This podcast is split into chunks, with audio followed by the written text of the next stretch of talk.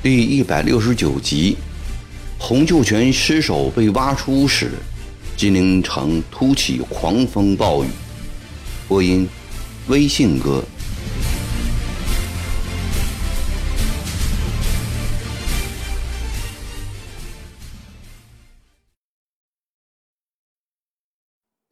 第二天，穷尽在木笼里的李秀成的待遇得到了改善，手脚不再被捆了。左臂也上了药，饭也可以吃饱了。由于天气炎热，还特地为他摆了一个盛满凉水的瓦罐和一只泥碗。另外，木笼里还添了几样东西：一条小凳，一张小鸡，鸡上摆着笔墨纸砚。李秀成坐在凳子上，一边慢慢磨墨。一边对着砚台凝思着。昨夜回到木笼里，李秀成又深深地思考了大半夜。鉴于几条基本认识，他越来越觉得自己的态度是对的：一是右天王凶多吉少，很可能真的死了；一是太平天国元气已丧尽，包括自己在内，没有一人。能重振当年雄风，一是劝兄弟们放下武器，以免无谓的牺牲；不是叛变。识时务者为俊杰，自己能看清眼前的食物，仍不失为俊杰。不过李秀成也不敢轻易相信曾国藩这个诡计多端、心毒手辣的老妖头，是什么背信弃义的事情都可以做得出来的。昨夜，当陈德峰抱着他流泪的时候，李秀成偷眼看了一下曾国藩，只见他面孔阴冷，眼中流露出一股杀气，这更使得李秀成不敢相信曾国藩了。看来自己的性命不一定能保得住。对于死，李秀成是不害怕的。从参加太平军那天起。他就抱定了随时为天国献身的决心，何况天国已成就了这样一番建都立国的伟业，自己身居如此宠荣的地位，此生足矣。死有何惜？太平军中读书识字的人犹如凤毛麟角，就是在朝中掌大权的人，能将自己的思想用文字准确表达出来的也不多。过去忙于打仗，李秀成没有想起要写回忆录的事，天王也不重视这个事儿。现在天王已死，与天王一起起义的人大半凋零，天国也将彻底覆没。这样一场波澜壮阔、震古烁今、历时十四年、波及十六省的伟大革命运动。难道就让它无声无息地消失了吗？作为一个最早参加今天起义的老兄弟，作为天朝后期的主要领导，时至今日，李秀成认为，将这十几年来亲历亲见亲闻的大事记下来，传给子孙后代，已是自己不可推卸的责任了。很可能，这就是生命的尽头了。他决定利用这个难得的机会，写成一份详细的自述，以对天王负责、对天国负责、对后人负责的态度，将往事真实的、不带任何成见的记录下来。他以一贯的过人毅力，强忍笼中的酷热，强忍左臂化脓腐烂的剧痛，强忍身为囚犯的耻辱。强忍自身一切苦痛，迫使脑子冷静下来。眼前仿佛又燃起连天烽火，耳畔又响起动地皮鼓，千万匹战马在奔驰，无数面旗帜在飘舞。那些铭心刻骨、永远不忘的往事，一件件、一桩桩，又浮上了心头。他文思泉涌，笔走龙蛇。几天以来，曾国藩被弄得昏头胀脑。每天一早，曾国荃就把大哥拉出去，到城内城外遍访各营，所到之处都令曾国藩忧虑重重。但见这些胜利者们一个个都像疯子一样，酒气冲天，秽语满口，打着赤膊，有的甚至连裤衩都不穿。三个五个在一起赌拳打牌，每人屁股上都吊着一个沉甸甸的钱袋。有一个营为了一个女人，几十个乡勇竟然火并起来，沿江边密密麻麻的排列了几百号小民船。别人告诉曾国藩，这些小民船每只上都有一个年轻的女人。一到傍晚。湘军官勇就像苍蝇逐臭一样的，往船上钻。曾国藩听了，胸堵气闷。今天在回来的路上，经过李晨典的营房，曾国藩顺便去看看。门一推开，只见李晨典赤身裸体睡在床上。房子里有七八个女人，都光着上身，床上还睡着一个。通体上下一丝不挂。曾国藩本想大骂李晨典一顿，想起康福已死，他是第一个冲进金陵的大功臣，便悄悄退出门去。康福死于金龙殿前，这事儿是李晨典告诉曾国藩的。但奇怪的是，打扫战场时却不见康福的尸体。从那以后。大家就再也见不到康福了。曾国藩相信康福已死。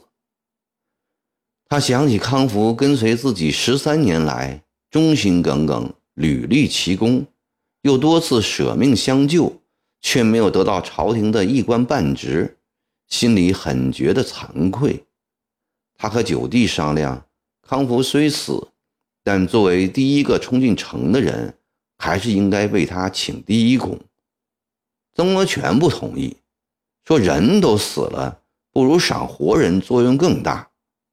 他看出了弟弟的心思，也就不再争了。心里决定，今后要在皖江为康福建个祠堂，亲去凭吊，再做块义士康福的匾挂在祠堂上。过几年，待他儿子长大了。要为之寻一个好师傅，悉心教育成才，以此来告慰康福的在天之灵。金陵城内到处是残砖碎瓦，余火未尽，天王宫的大火仍未熄灭。今下午西北角好像又烧得旺盛起来了，每天都有成百上千的湘军在天王宫废墟上。翻来刨去，也有人的确从中挖出了金银珠宝，但大部分人都没有寻到什么值钱的东西。十五六岁以上、五十多岁以下的女人已被抢尽，城里没有了，这几天都跑到方山、青龙山等地去搜捕，弄得人心惶惶，避湘军胜过避匪盗。所有这一切令曾国藩焦虑万分，他担心金陵城里再这样胡闹下去，一定会祸起萧墙。但打金陵的第一号功臣曾国荃却满不在乎，他成天泡在恭维声和杯盏声中。九弟，还有一件大事没有办。什么事啊？曾国荃望着大哥，两眼通红。洪仁达招供洪秀全尸首埋在御陵院里，还没有验看嘞。这还要验看吗？曾国荃对此很疑惑。我审讯了不少长毛头领，都说韦天王在两个多月前就死了。假若没死，哪会有右天王啊？我也相信红球一定是死了，但人死要验尸，这是常识啊。日后有一天朝廷问起，说验尸了吗？将做如何回答呀？还有，曾国藩严肃地对弟弟说：“长毛是否会耍金蝉脱壳计呢？假装死了，实际偷偷的出了城，这种可能性虽不大，但没有验尸，万一今后有人硬要这样说，怎么办？”说到这里，曾国藩有意停了一下，轻轻地拍着弟弟的肩膀，意味深长地说：“老九。”打下金陵，功劳盖世，称赞的不少，眼红的也不少啊。曾国荃似有所悟，呃，过些日子有空，我去验一下。还能过些日子吗？曾国藩说：“现在天王宫废墟上那么多人在捡宝贝，你想过没有？他们很有可能是想挖红球的坟墓。”期望从他身上获取奇珍异宝，真的让他们挖到时，你还验什么尸呢？哦，那现在就去。曾国荃说走就要走，慢点。曾国荃扯住弟弟，明天去。今天你先叫彭玉局带一千人将天王宫外面包围起来，把废墟上的人通通赶出去。然后再派人分头去请雪琴、厚安等人前来，大家一道去验看。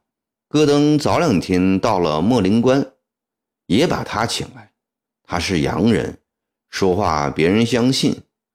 另外再贴一道告示出去：各营必须整纪军纪，不准再酗酒、赌博、斗殴、抢女人。第二天午后，洪仁达被押到了天王宫。先前雄伟壮丽的天王宫，如今已变成了一片瓦砾。洪仁达左找右找，好不容易才找到了御林医院，他已被破坏的面目全非了。桂花树也不知跑哪里去了。洪仁达沮丧地站着，不能指出洪秀全的葬地。口中喃喃地念道：“要是找到黄三妹就好了。他找得到。黄三妹是谁啊？”曾国藩问洪仁达。“呃，黄三妹是老三的女官，聪明能干，记性好。那天夜里他也在场的。”胡仁达依然木头似的站着，眼睛茫茫然四处张望。元婆，你知道伪天王宫里的宫女都到哪里去了吗？曾国藩问弟弟。伪天王宫的宫女头颈上吊的有好几百，据说是有个叫黄三妹的，正要上吊，被士兵们抓住了，后被李祥云要了去。快去叫李晨典把黄三妹送来。曾国藩皱着眉头说：“一会儿功夫，黄三妹用快马驮来了，是一个三十岁左右的女子，姿色极普通。她一句话也没说，很快就找到了桂花树原址。曾国荃命令士兵们往下挖。这时，天王宫上空突然布满了乌云，天色开始灰暗起来。”挖了五六尺后，出现了一个雕花深黑色长大木柜。士兵们用绳子把这个大木柜吊了上来。木柜钉得很严实，几个人费了很大的劲儿才把木柜撬开。果然，见柜子里躺着一具尸体，从头到脚用明黄缎子包裹着。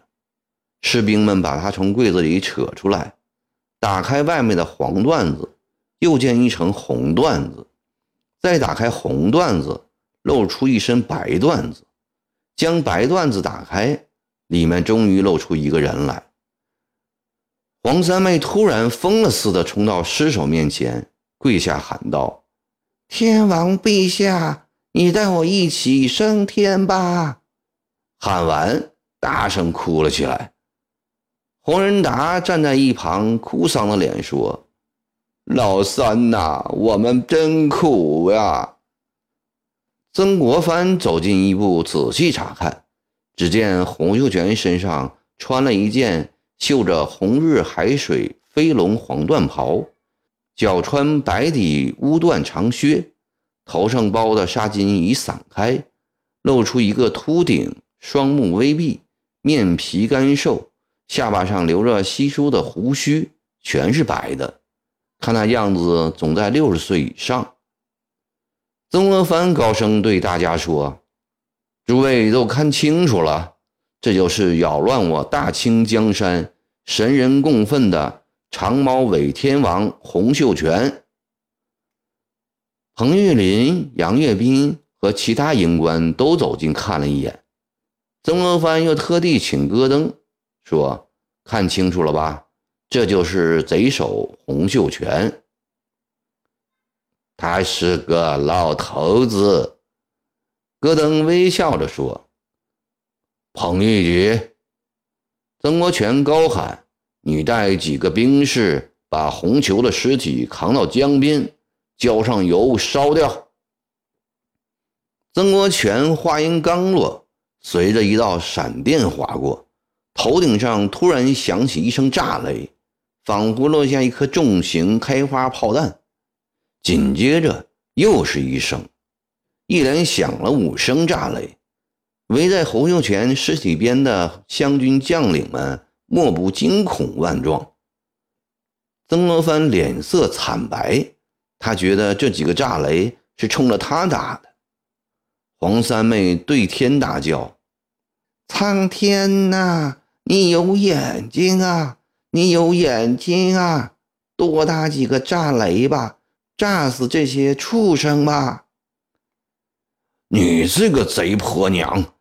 曾国荃气得脸色发乌，唰的拔出刀来，猛地向黄三妹刺去。黄三妹倒在洪秀全的尸体上，热血喷泉般的涌出，将白缎袍染得鲜红。浑仁达目睹这一惨象，吓得全身抖个不停。乌云越积越密，天完全黑了下来。大哥，马上有大雨下了，我们赶紧走吧。曾国荃拉着曾国藩，刚走出天王宫，豆大的雨点便直向脸上打来。转眼间，金陵城大风骤起，大雨滂沱，电闪雷鸣，天昏地暗。刚才还是暑气蒸人，一下子阴冷了。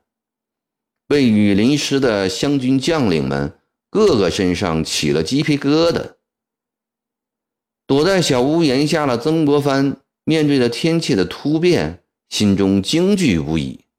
他不明白，为什么对这个造反贼首的掘墓焚尸，会招致天心如此震怒。